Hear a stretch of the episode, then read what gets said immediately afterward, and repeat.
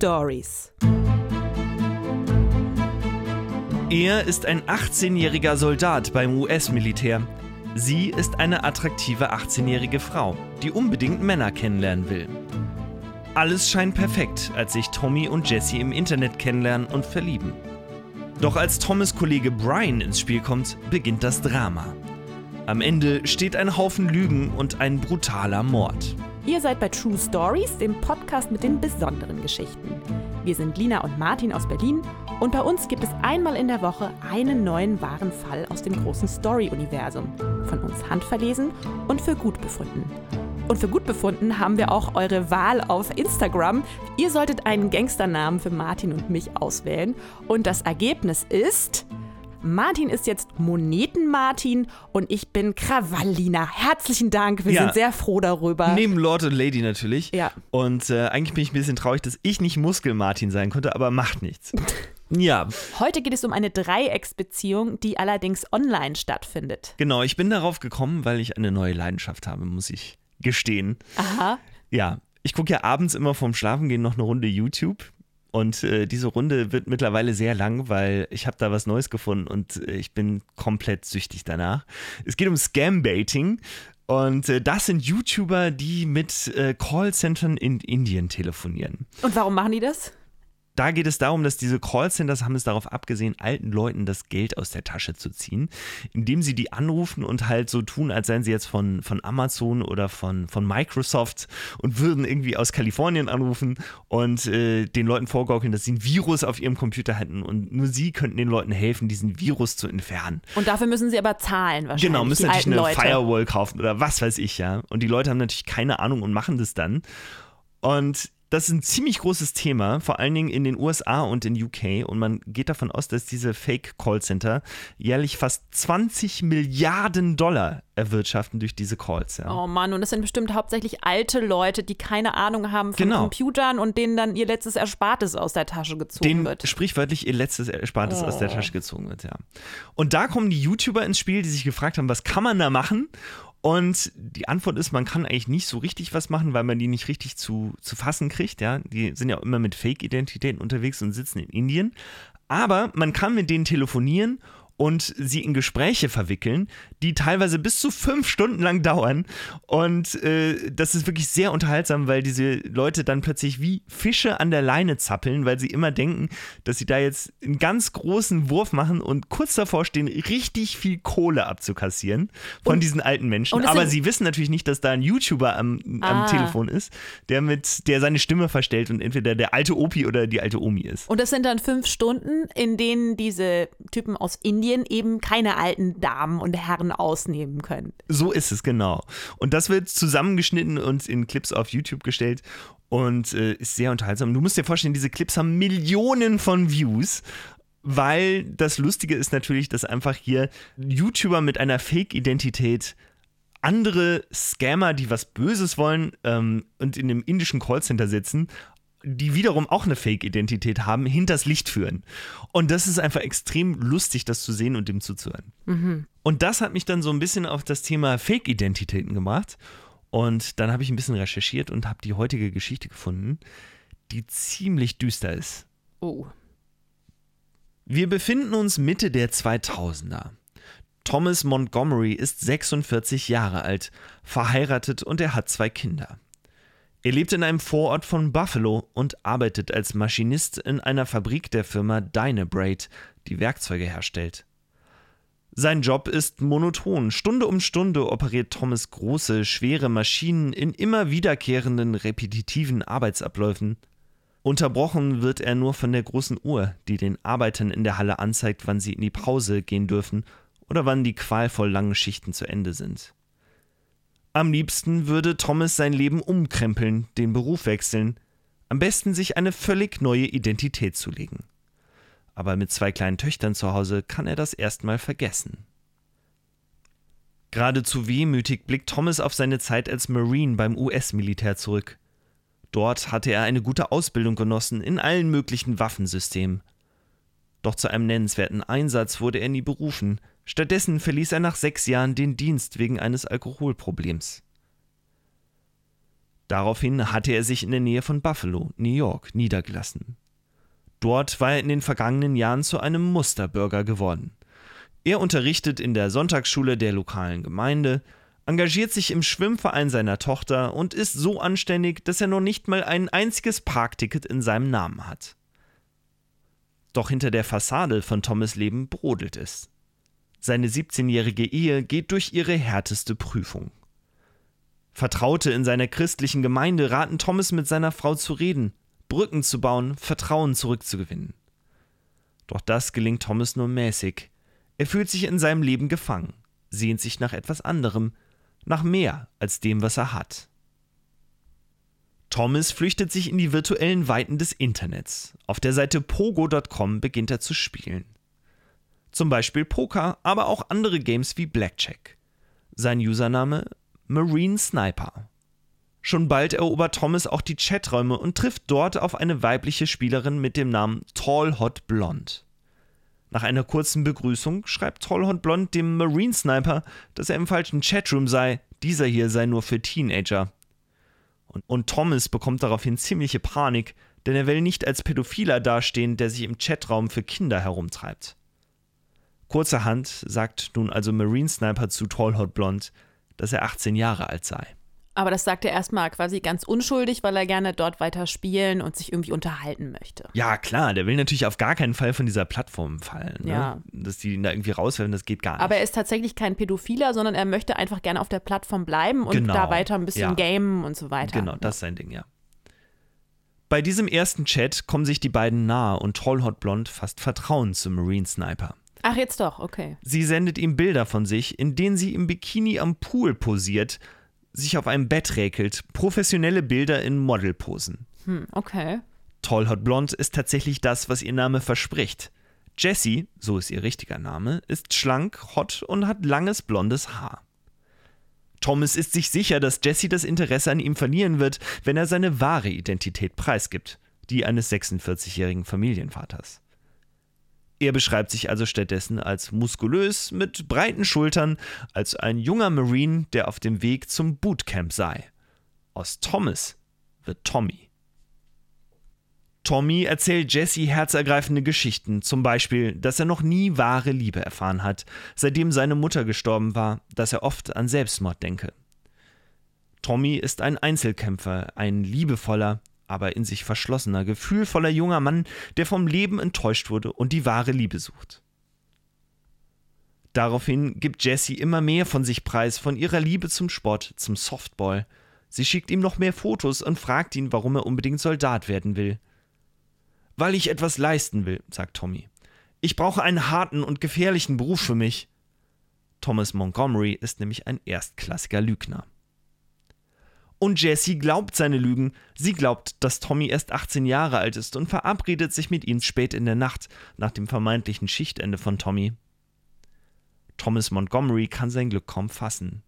Er sendet ihr ein Foto von sich, das 30 Jahre alt ist und ihn als 16-Jährigen in Soldatenuniform zeigt. Aber wer ist Jessie? Fast 800 Kilometer weiter südlich in Oak Hill lebt Jessie in West Virginia mit ihrer Familie in einem runtergekommenen Haus, direkt an einer Schnellstraße. Ihr Vater ist ein einfacher Arbeiter, ihre Mutter ist Hausfrau. Jessie steht kurz davor, die Schule abzuschließen und sie hat keine Ahnung, was sie mit ihrem Leben anfangen will. Tommy könnte ihr Ticket sein, um diesem Ort endlich den Rücken zuzukehren. Na, da haben sich ja zwei gefunden. Sie nennt ihn ihren Sweet Sexy Marine. Mit ihrem Handy erstellt sie kleine Fotoslideshows mit Bildern von sich, unterlegt sie mit gefühlvollen Powerballaden. Jessie verliert ihre virtuelle Unschuld mit Tommy. Okay, also dafür, dass er jetzt äh, nicht als Pädophiler in diesem Chatraum unterwegs äh, sein wollte, ist er jetzt genau das. Ja, er lässt sich jetzt darauf ein, ja. Jessie schickt Tommy nun auch Post im realen Leben. Eine Kette mit einem Herz. Tommy und Jessie forever. Und sogar getragene Unterwäsche. Und während sie miteinander chatten, beschreibt Tommy, was er mit ihrem Höschen anstellt. Das virtuelle Paar hat Cybersex. Boah, jetzt wird's aber auch echt ein bisschen eklig. Sie schreibt, wenn wir uns das erste Mal real begegnen, werde ich meine Beine um dich schlingen. Und er schreibt, dann trage deine roten Seidenhöschen. Und sie, schieb mein Röckchen hoch, es ist mir egal, wer zusieht. Also er ist ja 800 Kilometer entfernt. Das Ganze findet ja nur in der virtuellen Welt statt. Also eigentlich braucht sie sich ja jetzt, braucht sie jetzt keine Angst vor ihm haben. Das Ganze ist zwar super eklig, aber sie ist jetzt sicher, sie ist ja safe kann man sagen. Sie ist, man würde denken, dass sie physisch sicher ist, ja, genau. Also sie kann natürlich trotzdem mental verletzt werden und so, aber physisch ist sie sicher, ja.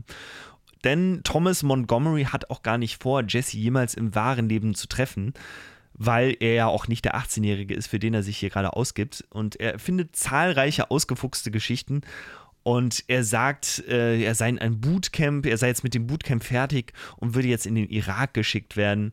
Und äh, dann schreibt er irgendwie, dass er jetzt mitten im Feindesgebiet sei mit seinem Laptop und er würde jetzt für Jesse kämpfen und auch für Amerika. Was natürlich eigentlich totaler Quatsch ist, weil wie kann er unterwegs sein, irgendwie auf einer Mission da auf seinem Laptop im Gameportal sein? Aber egal. Für Thomas sind diese Geschichten gar nicht so weit hergeholt. Sie sind nämlich Teil seiner Fantasie und drücken tatsächlich seine innersten Wünsche aus. Sein Leben lang träumt Thomas schon davon, als Soldat im Krieg zu dienen, sein Können unter Beweis zu stellen und dafür bewundert zu werden. Mit Jesse baut er sich seine neue Identität nur noch weiter aus. Doch das Konstrukt aus Lügen wird immer größer und Thomas weiß, dass er es nicht für immer aufrechterhalten kann.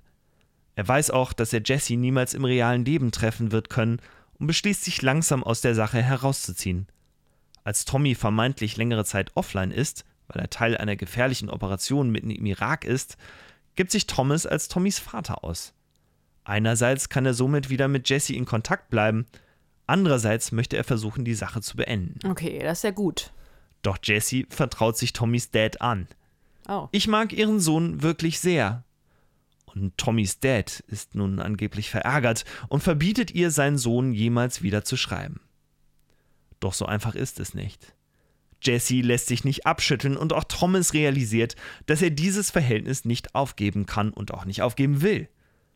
Die virtuellen Treffen mit Jesse sind wie eine Droge für ihn, von der er einfach nicht wegkommt. Boah, krass. Nach außen hin hält er die Fassade aufrecht.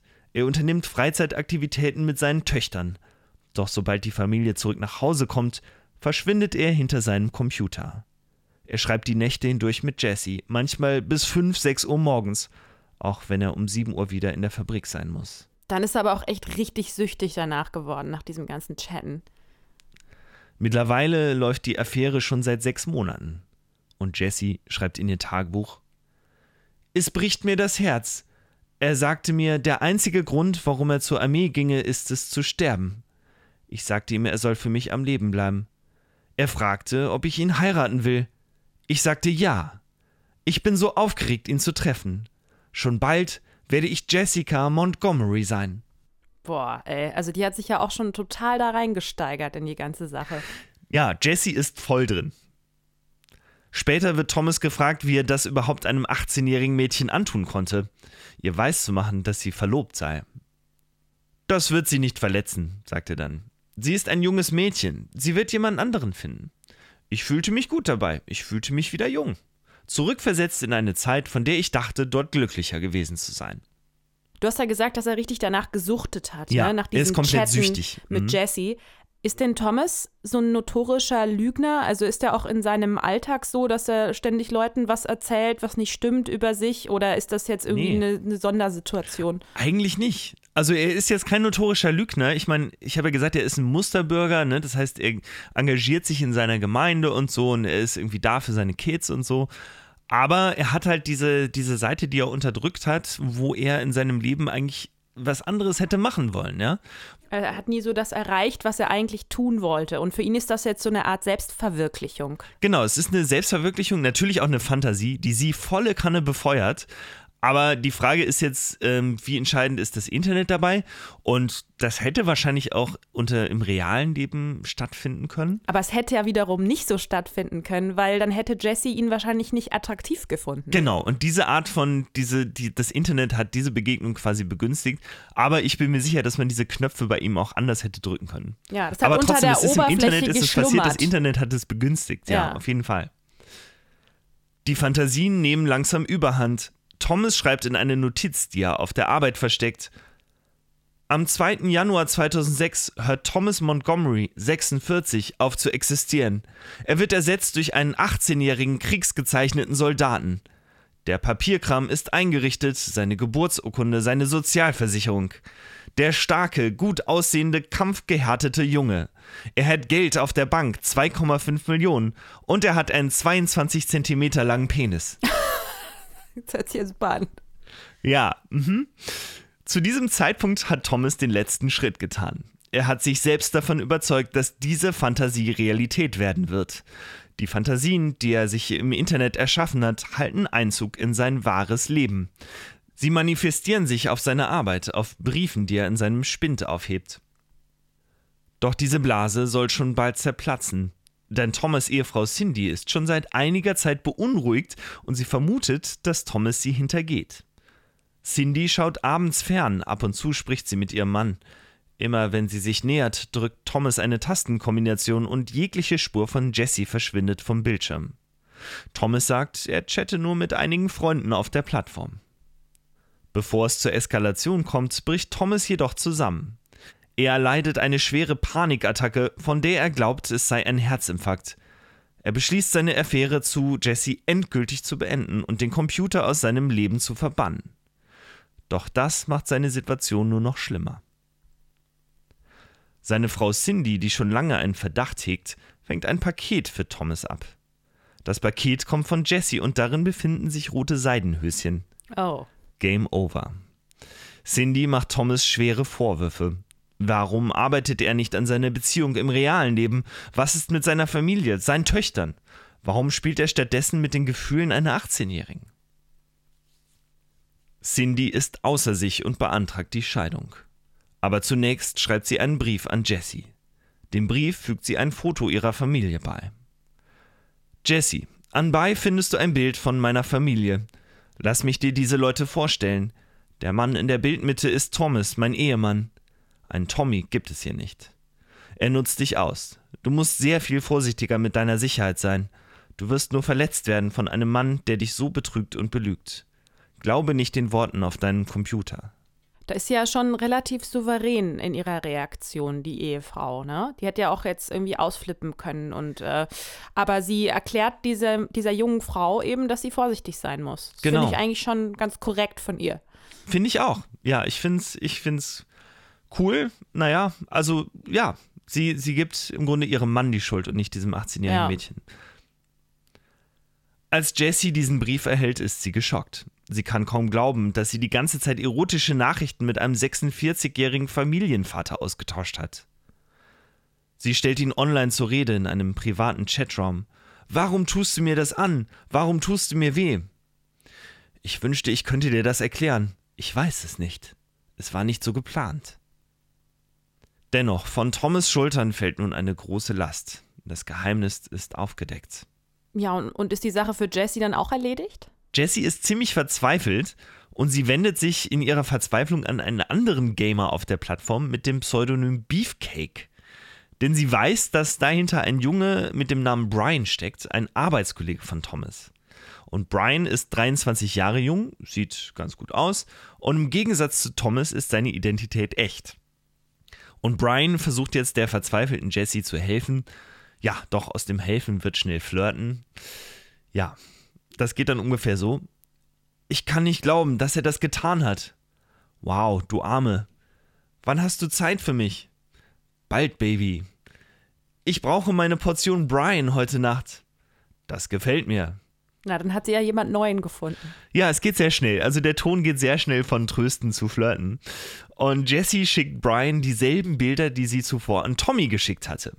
Und er schreibt, ich starre deine Bilder an. Was denkst du dabei?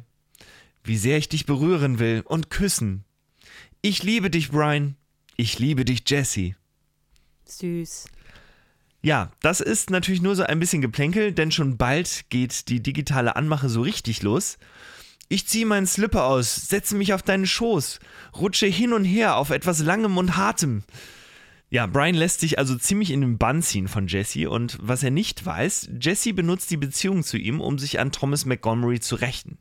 Die beiden schreiben nämlich wieder hinter Brians Rücken. Thomas entschuldigt sich, dass er Jesse angelogen habe. Sie bittet ihn, Tommy nicht sterben zu lassen, ihn in seinem Herzen zu bewahren. Sie weint, es wird kitschig. Am Ende verabschieden sie sich für immer. Doch in Jessys Herz tobt noch immer rohe Wut. Sie manipuliert Brian und spannt ihn für ihre Zwecke ein. Die beiden beginnen eine Mobbing-Attacke. Sie nennen Thomas ein Raubtier und einen Verlierer. Brian erzählt den Mitarbeitern in der Fabrik, was Thomas mit Jesse gemacht hat, wie er eine 18-Jährige hinters Licht geführt hat, um sie auszunutzen. An diesem Punkt verschärft sich die Lage für Thomas. Die Situation ist für ihn nicht länger kontrollierbar. Die reale Welt verbindet sich nun mit der Online-Welt. Was für ihn privat war, Teil seiner Fantasie, wird nun real. Das Einzige, was er tun kann, er bricht allen Kontakt ab, sowohl zu Brian als auch zu Jesse. Aber kann er das so einfach? Er arbeitet doch mit Brian zusammen, aber online jetzt.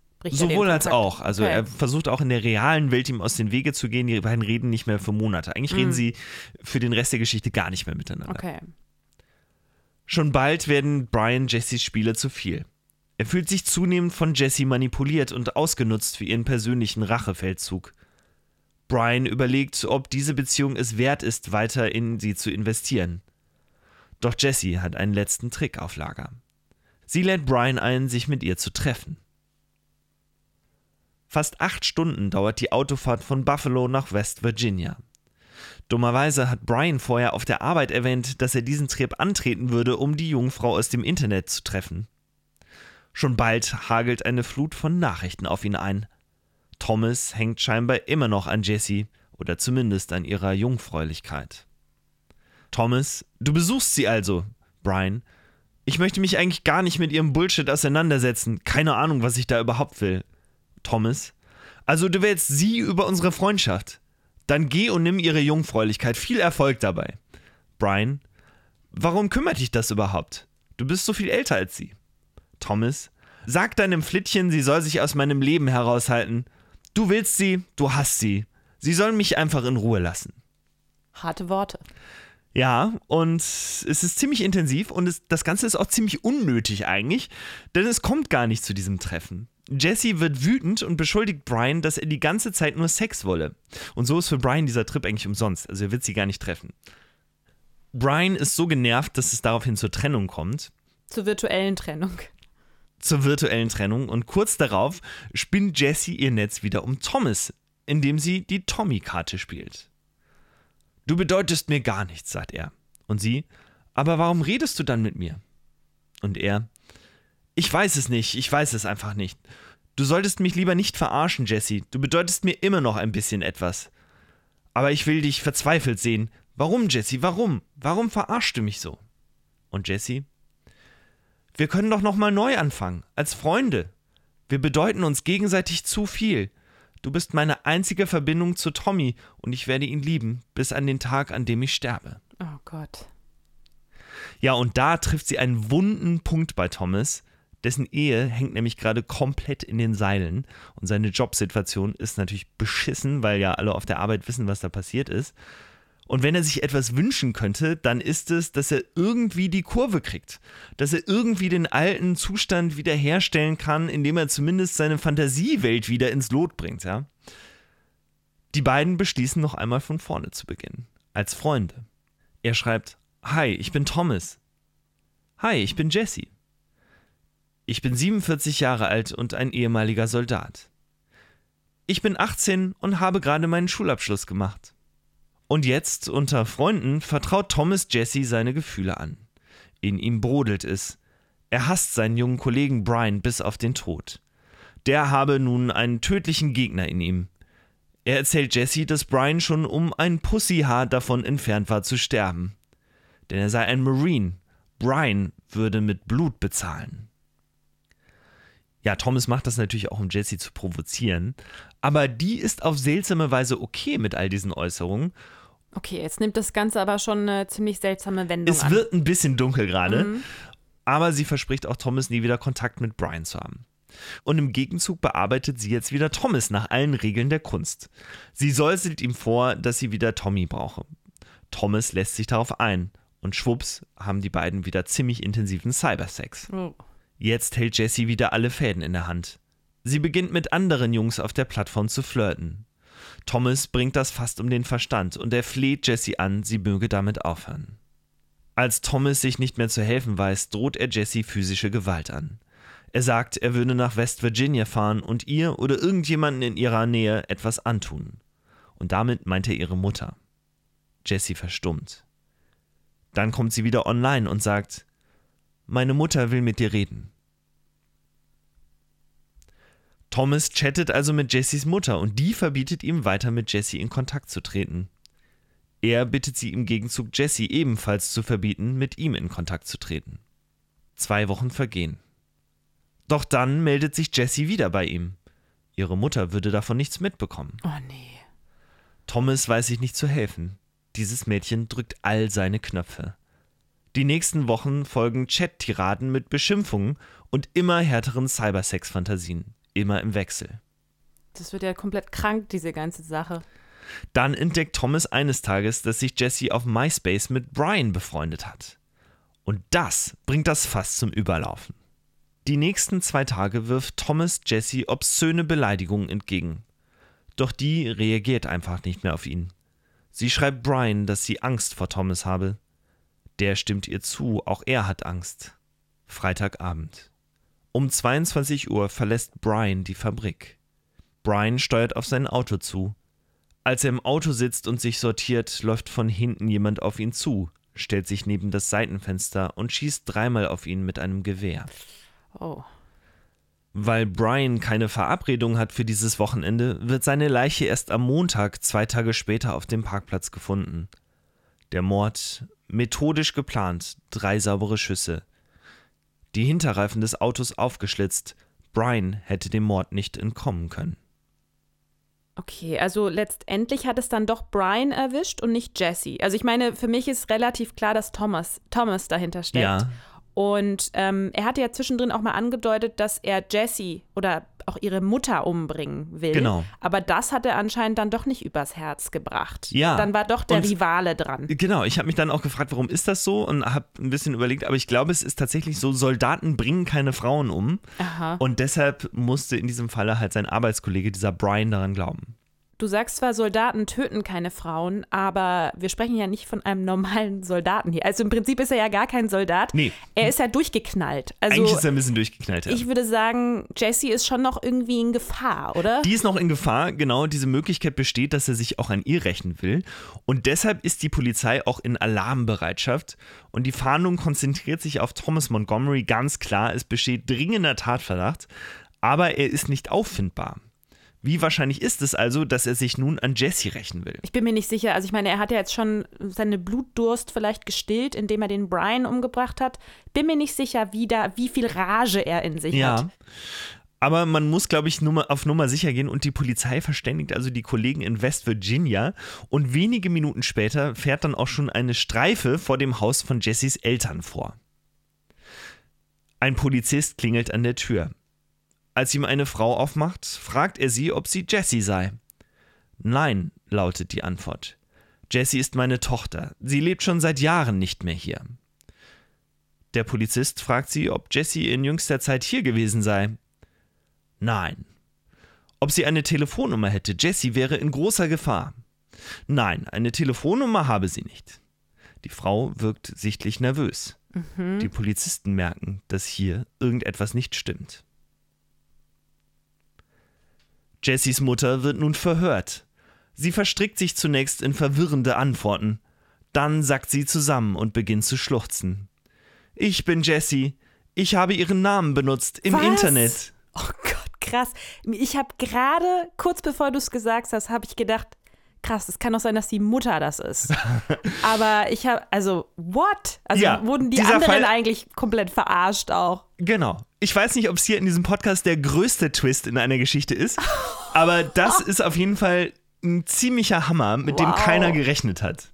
Diese Offenbarung ist ein kompletter Schock für die Polizei, weil diese kleine, dickliche Frau mit dem Namen Mary Sheila chattete also unter dem Namen ihrer Tochter mit zwei Männern in Buffalo, hatte Cybersex mit ihnen und sendet denen Unterwäsche ihrer eigenen Tochter? Und hat auch noch, hat die auch noch so krass manipuliert, dass der eine den anderen umgebracht hat. Ja, total krass, oder? Boah. Ja, und das Krasse ist eigentlich, sich auszumalen, ähm, nicht das, was passiert ist, sondern das, was eigentlich hätte noch passieren können, ja. Du musst es ja mal weiterdenken.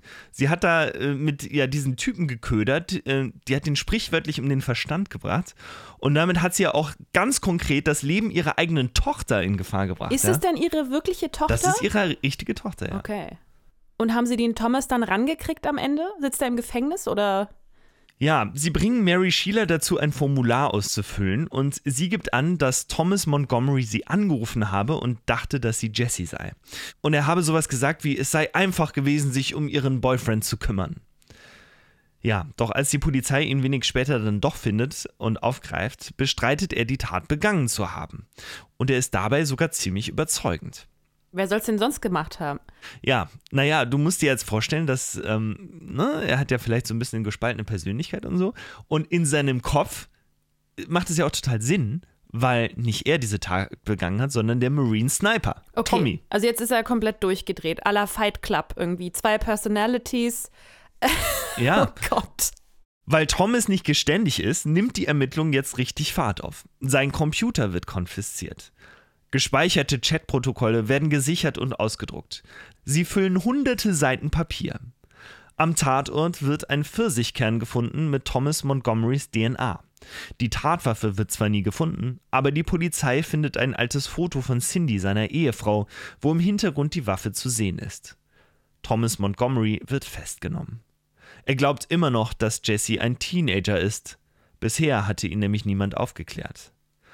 Als man ihm nach seiner Festnahme ein Bild von der Mitte 40-jährigen Mary Sheila zeigt, wird er kreidebleich. Er streitet die Tat weiterhin ab, versucht heimlich Selbstmord zu begehen im Gefängnis. Sein Anwalt nimmt Thomas ins Gebet und überzeugt ihn, dass die Beweislast gegen ihn erdrückend ist. Und dann ist Thomas geständig. Er hat seinen jungen Kollegen absichtlich erschossen. Thomas Montgomery wird zu 20 Jahren Haft verurteilt. Und was ist dann aus der echten Mutter geworden von Jessie, also der Mary Sheila? Ja, Mary Sheila wurde bis heute nicht angeklagt und die bittere Wahrheit ist, sie hat gegen kein Gesetz verstoßen und deshalb kann sie auch nicht belangt werden. Also sie hat ihn jetzt nicht zum Mord verführt oder so. Sie hat ihn nicht zum Mord verführt, natürlich nicht. Und sie das- wusste auch nichts von ihr, von seinem Vorhaben. Nein, sie wusste davon nichts und das, man kann ihr also nichts nachweisen. Sie hat keine Straftat begangen. Und falls es dich ein bisschen tröstet, ihr Ehemann hat sich von ihr scheiden lassen und er stellt ihr wirklich überhaupt kein gutes Zeugnis aus. Tim Schieler heißt er und der glaubt, dass sie noch nicht einmal Schuldgefühle hat. Sie erzählte auch ihrer eigenen Familie nie, was wirklich passiert war. Und Tim Schieler erfuhr das erste Mal von ihren Taten, als die Einladung vom Gericht zu Hause eintraf. Und da hatte sie dann gefragt und dann sagte sie ihm, ja, sie habe halt einen Fehler gemacht, sie habe sich da mit einem Typen angefreundet, der psychisch instabil gewesen wäre. Und das ganze Ausmaß erfährt er erst, als seine Tochter ihn kurze Zeit später konfrontiert, ob er davon gewusst habe. Boah, für die Tochter muss das aber auch echt richtig Mega krass, krass, sein. ja. Wenn die eigene Mutter deine Identität dafür missbraucht, um mit einem 46-jährigen Familienvater Cybersex zu haben, Ja. als 18-Jährige, Klar. dieser Gedanke allein, boah, das ist aber echt richtig heavy. Und als die ihm das erzählt, da erfährt dann Tim Schieler auch zum ersten Mal von den Taten seiner Frau. Und die hat sich bis heute nicht entschuldigt. Die echte Jessie hat alle Kommunikation mit ihrer Mutter abgebrochen. Und hat sich die Mutter da jemals dazu geäußert? Ja, sie hat sich dazu geäußert. Sie hat irgendwie so Sachen gesagt, so ja, ihr war halt langweilig, ihr Mann war oft unterwegs gewesen und ihre Tochter war ausgezogen. Sie wollte einfach nur ein bisschen Spaß online haben. Und natürlich wollte sie nicht, dass irgendetwas in dieser Art jemals passieren würde.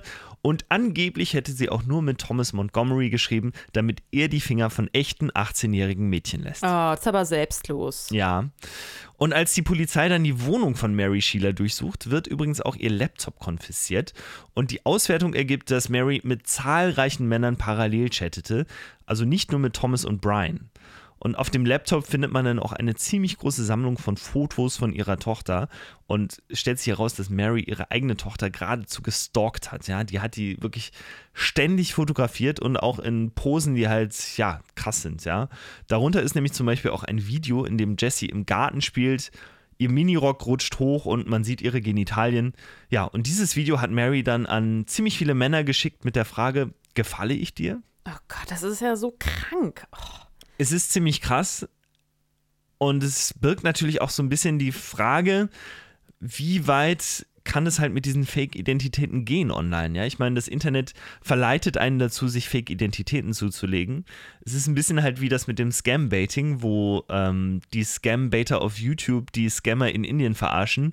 Die Scammer in Indien sagen, sie sind jetzt von Microsoft und die äh, YouTuber sagen, sie sind ein alter Opa und alle nehmen irgendwie falsche Alle- Identitäten alle an nehmen falsche und Identitäten verarschen an. sich gegenseitig. Genau. Ja. Und ich finde ja auch, ähm, Und ich finde es auch total krass, weil man könnte ja überlegen, weil das, was eigentlich passiert ist, ist ja, dass ja hier ein 46-jähriger Mann, der in einer schwierigen Situation ist, mit einer mit 40-jährigen Frau geschr- geschrieben hat, die auch in einer schwierigen Situation ist.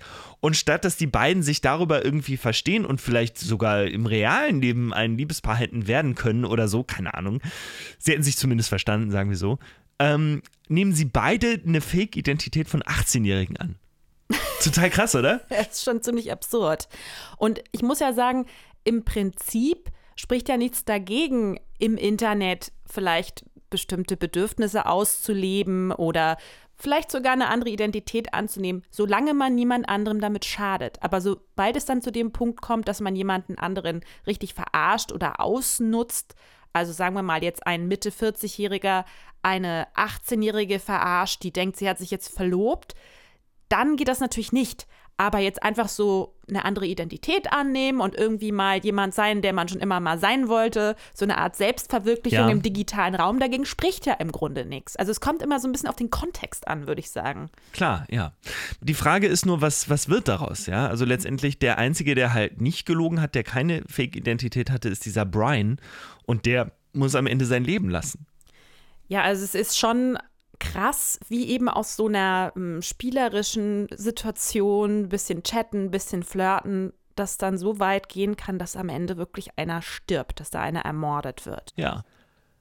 Also man kann sagen, in dieser Story gab es ziemlich viele Creeps, ziemlich viele schräge Gestalten mit dunklen Fantasien.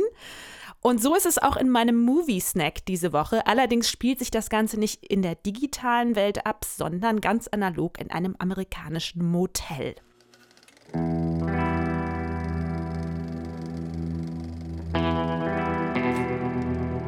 Mein Movie-Snack der Woche ist die Netflix-Doku Voyeur. Darin geht es um Gerald Foos, einen ehemaligen Motelbesitzer aus Colorado. Gerald Foos Motel hat nämlich eine Besonderheit. Er hat darin eine versteckte Plattform eingebaut, von der aus er heimlich seine Gäste in ihren Zimmern beobachten kann. Oh, Ja, und das tut er täglich, mehrere Jahrzehnte lang. Uh, okay, das stelle ich mir vor wie so eine Zwischenetage oder so. Ja, also er hat so eine heimliche Zwischenetage gebaut, durch die er so nur kriechen kann, quasi Aha. unterm Dach. Da führt dann heim, also eine, eine Leiter durch eine kleine Luke oben und da kann er dann durchkriechen und durch die äh, Lüftungsschächte oben halt durchspähen in die Zimmer hinein und kann Okay, dann sehen, krass. was die Gäste da machen. Er ist also ein Voyeur und niemand bekommt Wind davon. Irgendwie ist er aber auch ein bisschen stolz auf seine geheime Plattform und seine täglichen Beobachtungen, die er nämlich fein säuberlich in einem Tagebuch notiert. Und deswegen wendet er sich schließlich an den gealterten Starjournalisten Gay Tallies. Gay Tallies ist fasziniert von Voyeur Gerald Foos und beschließt ein Buch über ihn zu schreiben. Während der Recherche kommen aber bald Dinge ans Licht, die keiner geahnt hätte. Denn Gerald Foos hat nicht nur Leute beim Fernsehgucken und beim Sex beobachtet, er ist auch Zeuge von einem Mord geworden und ist nicht eingeschritten. Oh, okay, krass. Bald nimmt die Doku also eine dramatische Wendung und am Ende ist alles ganz anders als vermutet. Also er äh, beobachtet durch seinen Lüftungsschacht, durch irgendwelche kleinen Löchlein, beobachtet er, dass in einem seiner Zimmer ein Mord geschieht. Ja, so ist Oh. es. Und genau das wird für ihn dann auch noch zum Problem. Voyeur ist, wie ich finde, ein sehr clever gemachter Film. Zunächst hält man den Motelbesitzer Gerald Foos für den Voyeur, doch im Laufe der Doku wird einem bewusst, dass eigentlich auch der Journalist Gay Tallies im Grunde ein Voyeur ist.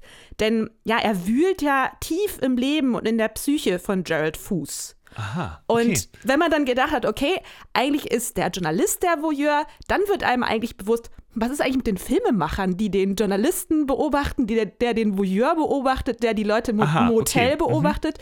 Irgendwann wird einem klar, eigentlich sind die Kameraleute, das Filmteam sind die Voyeure. Und wenn man dann so weit ist, wird einem bewusst, was ist eigentlich mit mir? Ich bin doch der stille Zuschauer, der sich das zu Hause vom Sofahaus anguckt. Eigentlich bin doch ich als Zuschauer der größte Voyeur. Naja, und dieses Gedankenspiel fand ich irgendwie ziemlich interessant und davon zehrt der Film auch und das macht ihn auch ziemlich genial, wie ich finde. Ja, und andererseits fand ich auch die visuelle Umsetzung ziemlich stark. Das Motel gibt es nämlich nicht mehr und die Filmemacher haben das als ein Puppenhaus nachgebaut. Das heißt, ähm, da ist alles sehr naturgetreu gestaltet worden, so wirklich wie es aussah. Und man kann sehr gut nachvollziehen, wie er diese Plattform gebaut hat, durch die er eben die verschiedenen Leute beobachtet in den Zimmern. Und das Witzige ist halt, dass dann immer wieder mal so ein riesiges Auge durch ein Fenster durchlugt oder zwei riesige spitze Finger heben mal das Dach an, stellen ein kleines Requisit rein und so. Also es bekommt so was ganz seltsam, bizarr, verspieltes, was das Ganze dann eben, was ja eh schon creepy ist, noch mal einen Ticken creepier macht. Okay, ja. das klingt irgendwie ganz gut, ja. Ja, also es ist ein Top-Tipp, kann ich dir wirklich empfehlen, kann ich euch empfehlen. Ähm, die Doku heißt Voyeur und die kann man sich auf Netflix angucken. Gut, dann werde ich mir die diese Woche zu Gemüte führen. Falls du noch nicht genug von Creeps bekommen hast. Ja. Nächste Woche geht es hier weiter mit einer neuen wahren Geschichte von Lina. Bis dahin gibt es uns wie immer auf Instagram unter True Stories-Podcast. Mit neuen Abstimmungen diese Woche, wer weiß. Und natürlich mit weiteren Infos und Fotos zum aktuellen Fall. Bleibt uns nur euch allen eine schöne Woche zu wünschen. Wir sehen uns auf Insta und hören uns bald mal wieder. Tschüss und bis zum nächsten Mal, sagen Lina und Martin.